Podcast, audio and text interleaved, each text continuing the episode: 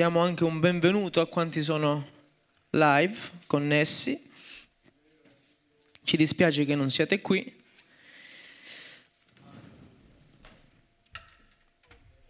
Ma noi ringraziamo il Signore perché siamo qui e almeno io mi sento molto benedetto.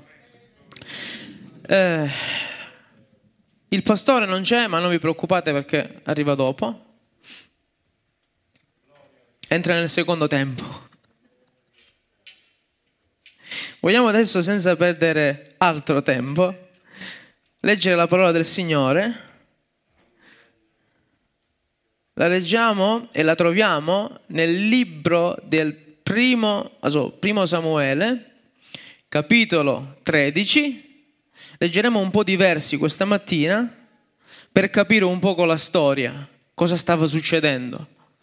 E anche perché è bello leggere.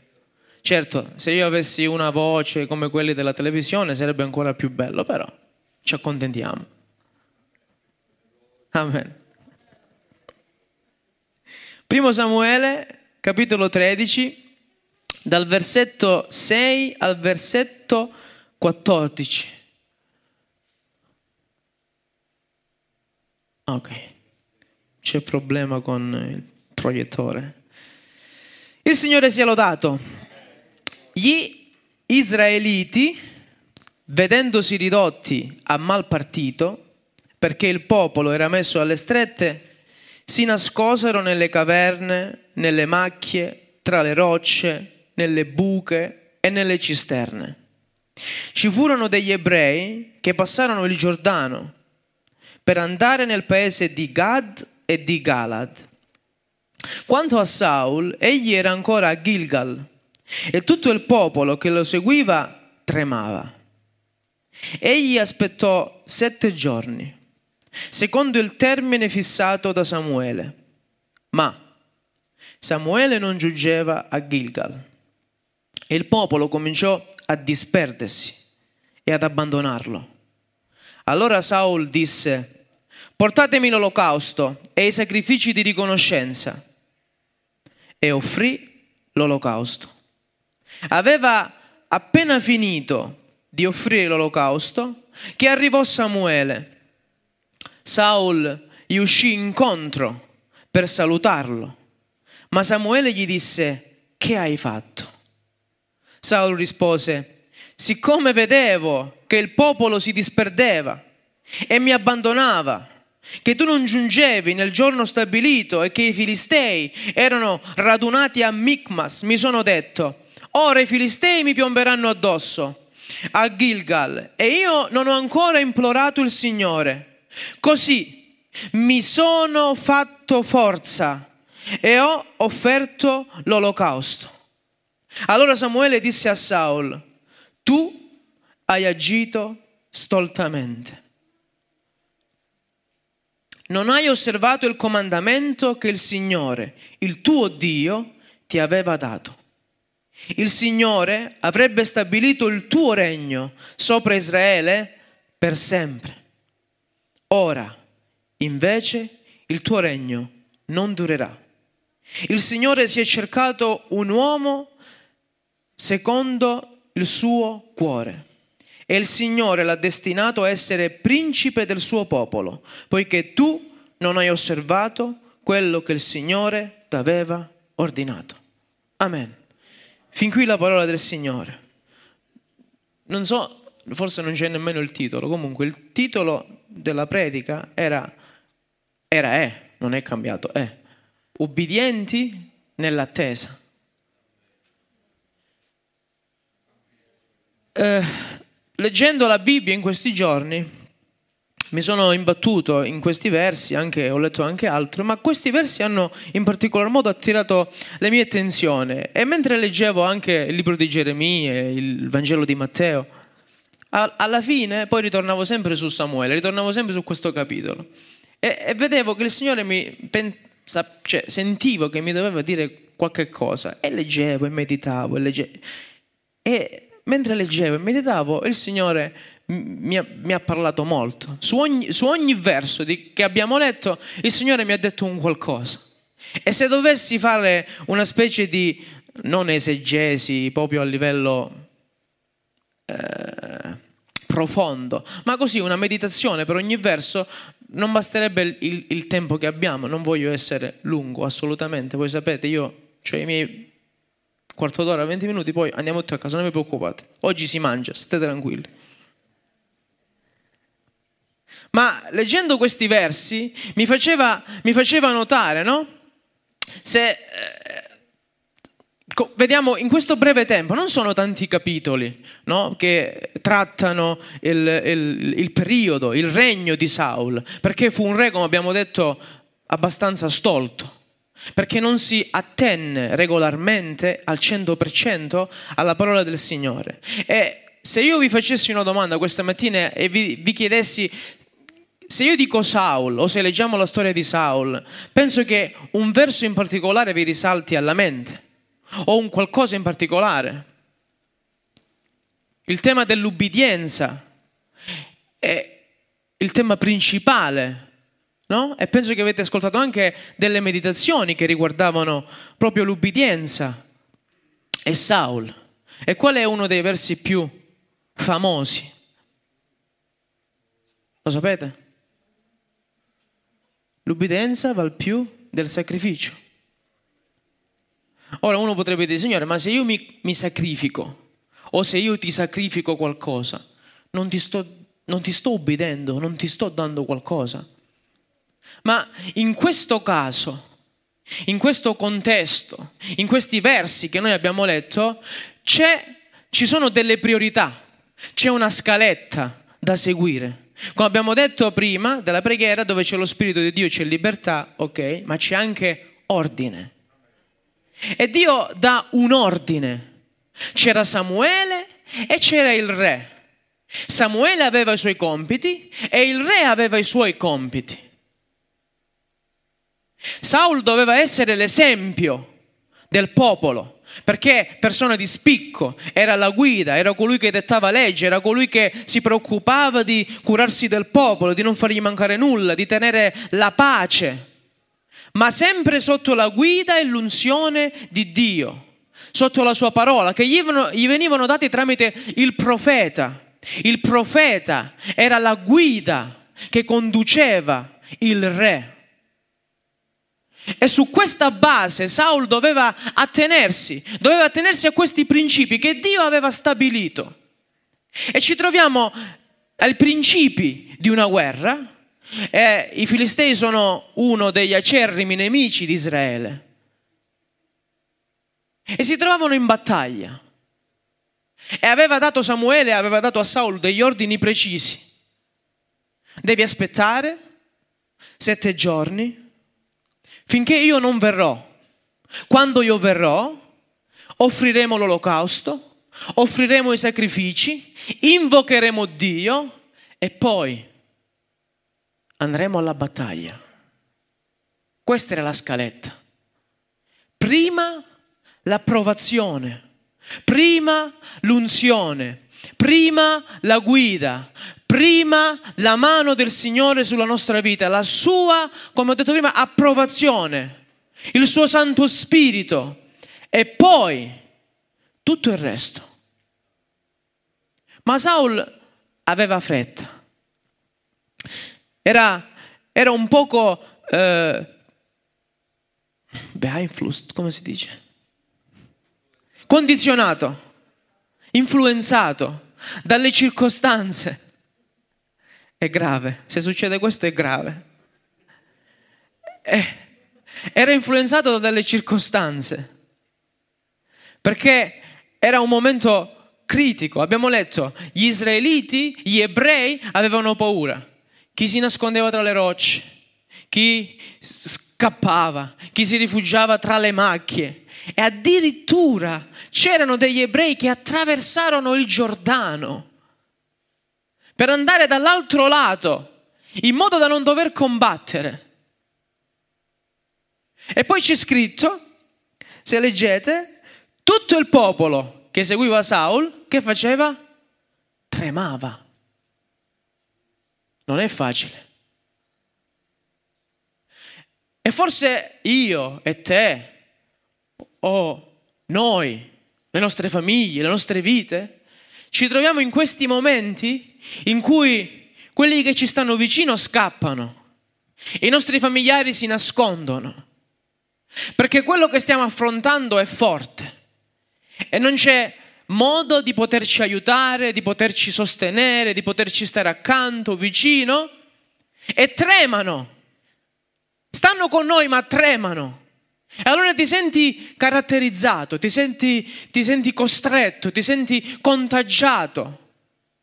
E tutte queste cose creano in noi delle reazioni, creano in noi dei sentimenti e questi sentimenti ci portano poi a fare delle scelte, ci portano poi a fare delle azioni.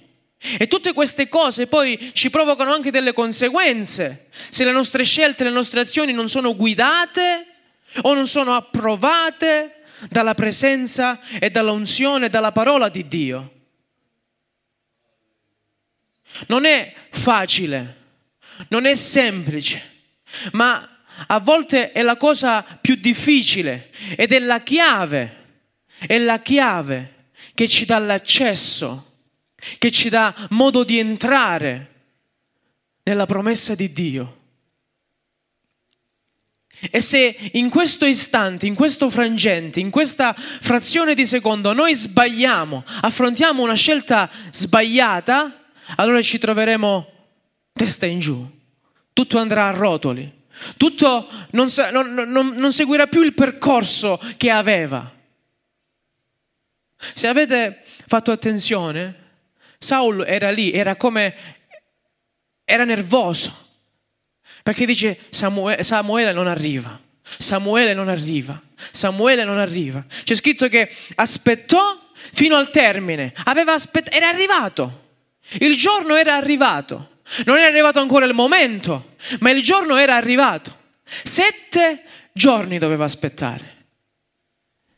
Dio nella sua parola ci mette di tutto.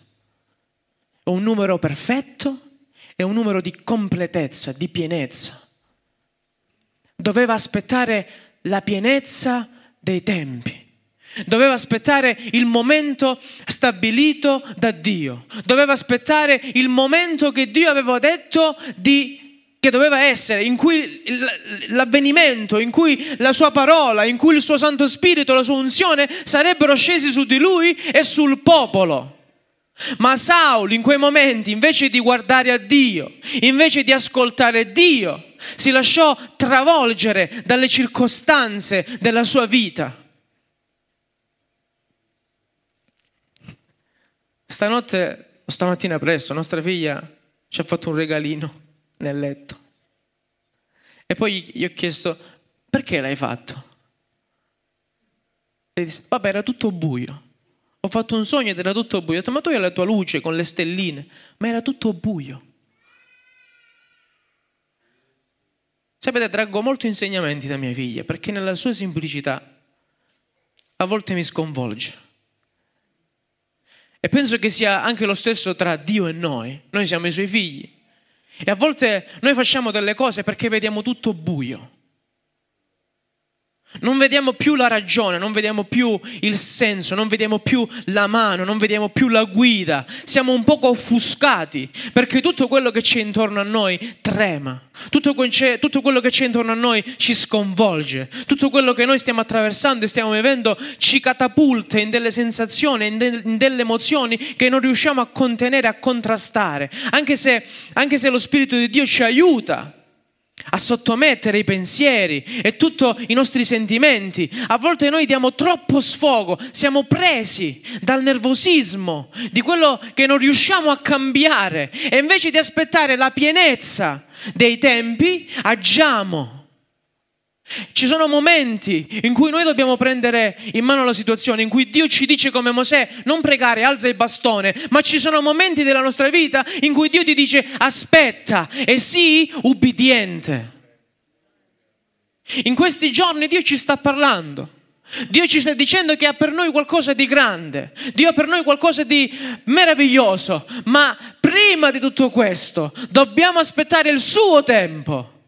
E in questa attesa noi dobbiamo essere ubbidienti a Lui, non alla nostra vita, non alle nostre scelte, non alle nostre emozioni, non ai nostri sentimenti, non ai nostri principi, non ai consigli dei nostri amici o dei familiari, ma solo ed esclusivamente a Lui e alla Sua parola. Ci sono delle priorità. Ci sono degli schemi, c'è un ordine da seguire. Prima Dio e poi il resto. E la nostra obbedienza fa sì che nella nostra vita questi principi, questa scaletta sia ben definita.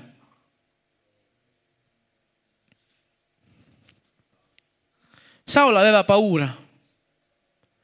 Mi stanno abbandonando tutti. Sono solo. Chi sarà con me? Come combatteremo i filistei? Come vinceremo? Samuele mi ha unto re, ma adesso lui non arriva. E io cosa faccio in questa circostanza? Questa malattia mi sta consumando, questo problema mi sta divorando ed io non ho le forze e la capacità per vincere questa situazione. Cosa faccio? Aspetta, sii ubbidiente.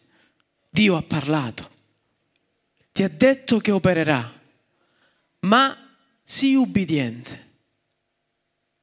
Quando Jairo andò a chiamare Gesù, ci furono delle vicissitudini che rallentarono la camminata.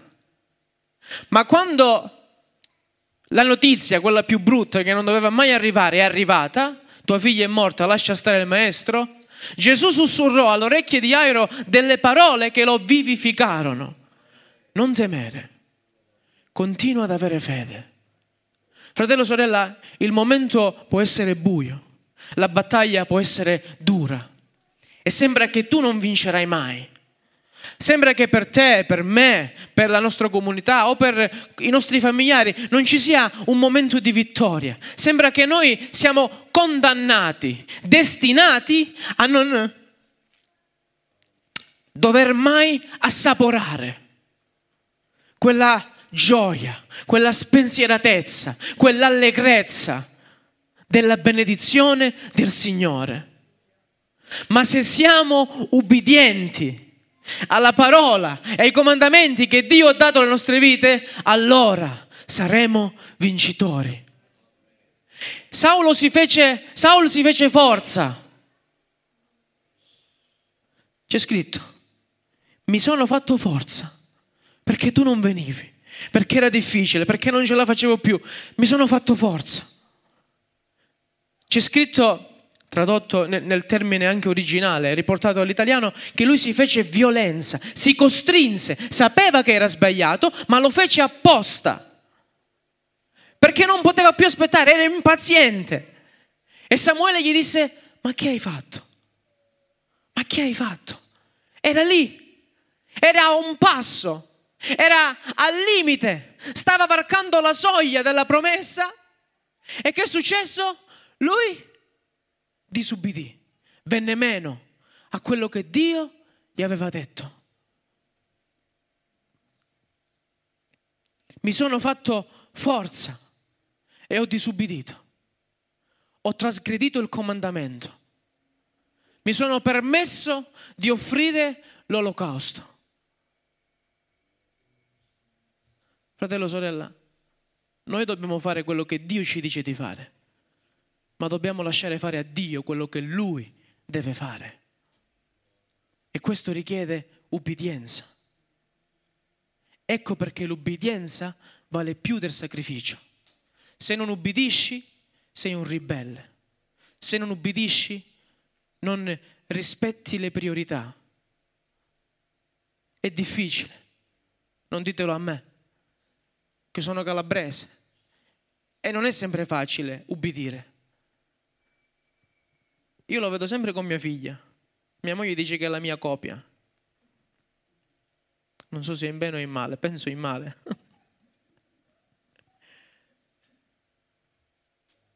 Ogni volta che gli dico qualcosa, specialmente io, è come se da qui entrasse e da qui uscisse. Non sente mai. Non è sempre facile obbedire.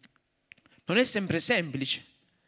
Perché finché sono cose normali, sono cose eh, che non incontrano, che non si scontrano con la tua e la mia volontà o con la tua o le mie sensazioni, è semplice obbedire. È semplice fare quello che ci viene detto, quello che Dio ci comanda, quello che gli altri ci consigliano. È semplice. Ma quando tutto quello che Dio ci dice va contro il nostro ego, contro la nostra persona, contro i nostri progetti, allora che succede?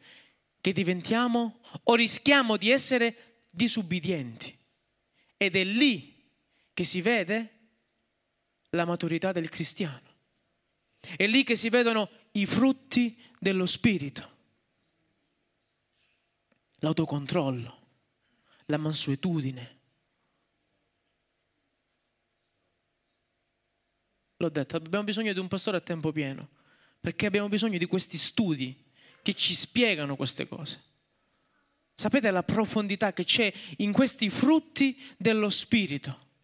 Io mi ricordo il, il pastore, il fratello Fiscelli, se non, mi, se non, mi, sbaglio, quando ci faceva lezione e ci spiegò la mansuetudine, quella che mi è rimasta più impressa di tutti. Perché mi, mi, mi raffiguro, a volte, a volte, a volte io vorrei, vorrei spaccare tutto, vorrei, ho, ho un'energia che non mi fermerei mai.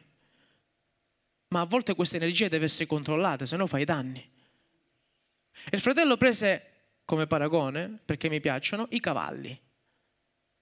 Il cavallo è forte il cavallo è coraggioso, viene usato per fare le guerre, corre, sprezzante del pericolo, si lancia alla battaglia. Ma quando ha il morso in bocca, quando ha le briglie, lui diventa mansueto e si lascia guidare da colui che lo sta cavalcando. Fratelli e sorelle, noi dobbiamo essere mansueti nei confronti di Dio. Dio non ci ha messo il morso in bocca, Lui ci ha liberati. Ma tramite la sua parola noi dobbiamo sottomettere i nostri pensieri, la nostra volontà, la, il nostro io a Lui. E ora vi dico una frase che Dio in questa settimana l'ha fatto rimbombare nella mia, nella mia mente. Bisogna essere ubbidienti. Sapete perché? Perché l'ubbidienza determina la tua appartenenza. Se non sei ubbidiente a Dio, vuol dire che non stai seguendo Dio. Se non sei ubbidiente alla sua parola, vuol dire che non ti importa della sua parola. Se non sei ubbidiente al suo progetto, vuol dire che tu non ti interessa nulla del suo regno, della sua volontà, della sua grazia, della sua gloria, della sua venuta, non ti interessa niente. Ma se sei ubbidiente, vuol dire che tu gli appartieni. Perché la tua persona, il tuo cuore e tutto quello che è dentro di te, che Dio ha messo in te, è sottomesso alla sua volontà. La tua obbedienza si manifesta tramite la tua mansuetudine. E quando è difficile obbedire, quando Dio ti dice aspetta, aspetta un altro po', allora si vede quanto realmente siamo cristiani e quanto amiamo Dio. Saul era stato unto re, era stato scelto, ma non aveva dato il suo cuore 100% a Dio. E il verso 14 dice, Dio voleva stabilire il tuo regno, ma siccome hai agito da stolto, questione di secondi. Non è passato un giorno, un mese, un anno, questione di secondi. Dio ci ha scelto un altro. Come? Secondo il suo cuore. Fratello, sorella, puoi dare a Dio la tua vita, puoi dare a Dio tutto quello che hai, ma se in un momento disubbidisci, hai perso ogni cosa. E leggevo in questa mattina, Signore, mentre meditavo ancora, c'è migliore esempio o chi possiamo seguire per imitare? Filippesi 2, 8. Ve lo leggo? Ve lo leggo? Amen.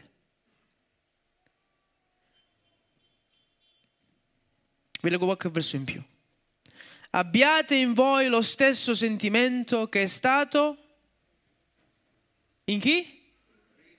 Anche in Cristo Gesù, il quale pur essendo in forma di Dio, non considerò l'essere uguale a Dio qualcosa a cui aggrapparsi gelosamente, ma svuotò se stesso, prendendo forma di servo, divenendo simile agli uomini, e adesso arriva la chicca.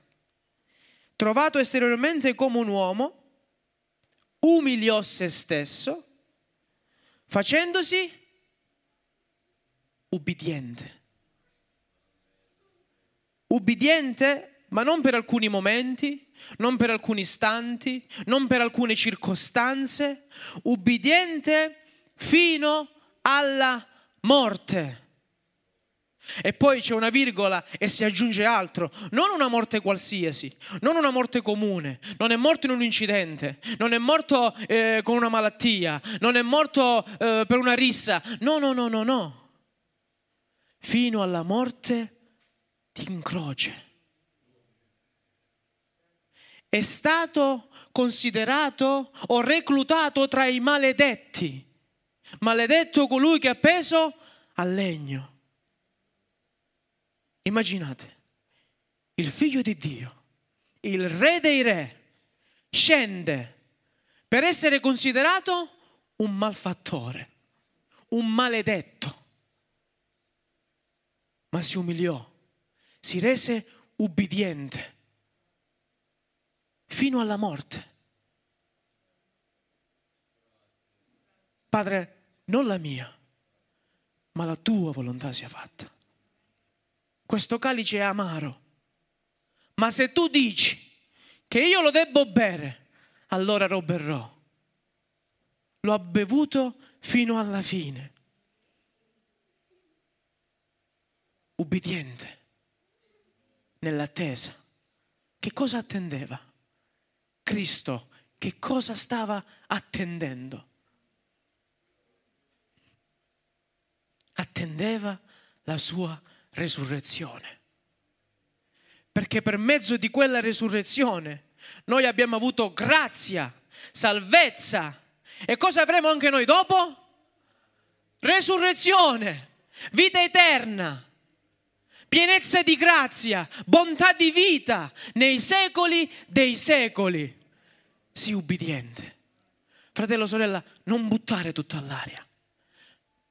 Non cedere adesso non cedere il passo alla rabbia, non cedere il passo al nervosismo, non cedere il passo alle emozioni, non cedere il passo alle vicissitudini della vita, ma invece di fare come Saul, prendi Cristo come esempio, ancora più grande, re eterno, re di gloria, che si spogliò, scese per essere considerato maledetto, per farsi crocifiggere e liberare noi, suo popolo per avere vita eterna, ubbidienti nell'attesa.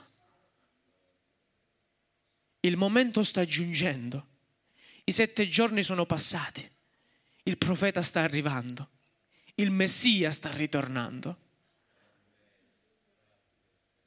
I tempi sono maturi e Gesù è alle porte. Sii ubbidiente sii ubbidiente, come Cristo, fino alla morte, fino alla morte. E vedrai qualcosa di meraviglioso. Vogliamo alzarci in piedi, fratelli e sorelle? Vogliamo chiedere aiuto a Dio in questa mattina che ci guidi, che ci unga, affinché in questi tempi, affinché nonostante tutto, noi rimaniamo ubbidienti, affinché noi rimaniamo fedeli, nonostante le prove, nonostante l'attesa è lunga, nonostante pensiamo che non ci sia più tempo e speranza per noi. Sii ubbidiente, perché per mezzo della tua ubbidienza determinerai la tua appartenenza. Dio non vuole sacrifici. Dio non vuole nulla. È ricco. Lui possiede ogni cosa. Il mondo, l'universo è sotto il suo controllo. Vuole solo che tu gli ubbidisca.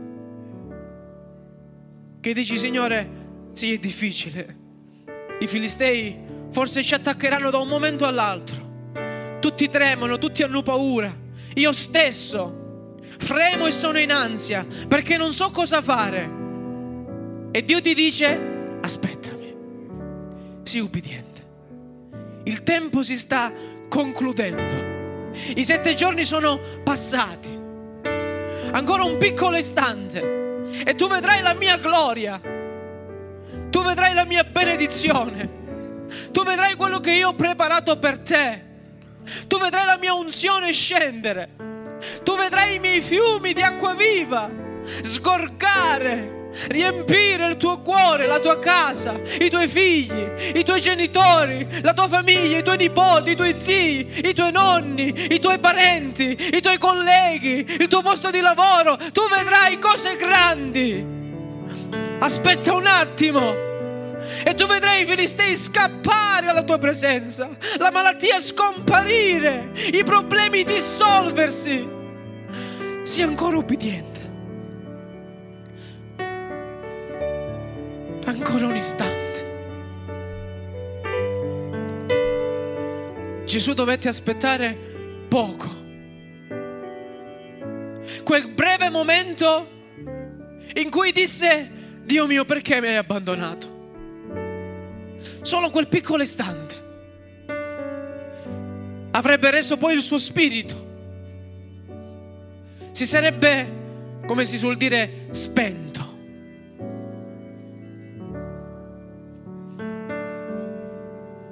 Ma sarebbe arrivata quella domenica.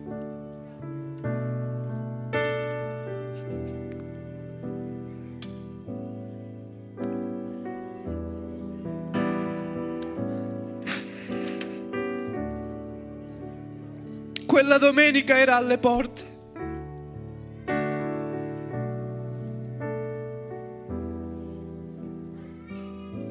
Andarono lì per ungerlo per profumarlo. Ma siccome lui è stato ubbidiente,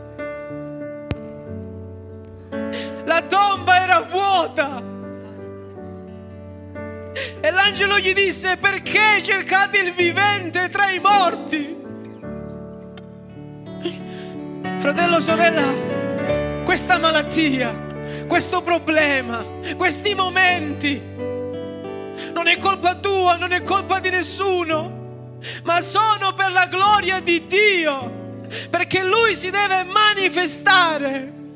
Non sei maledetto, non sei reietto, non sei abbandonato, ma sei amato da Dio. Sii ubbidiente nella tua attesa e tu vivrai, tu vivrai quella resurrezione tanto anelata tanto bramata, tanto desiderata, in modo unico e inequivocabile.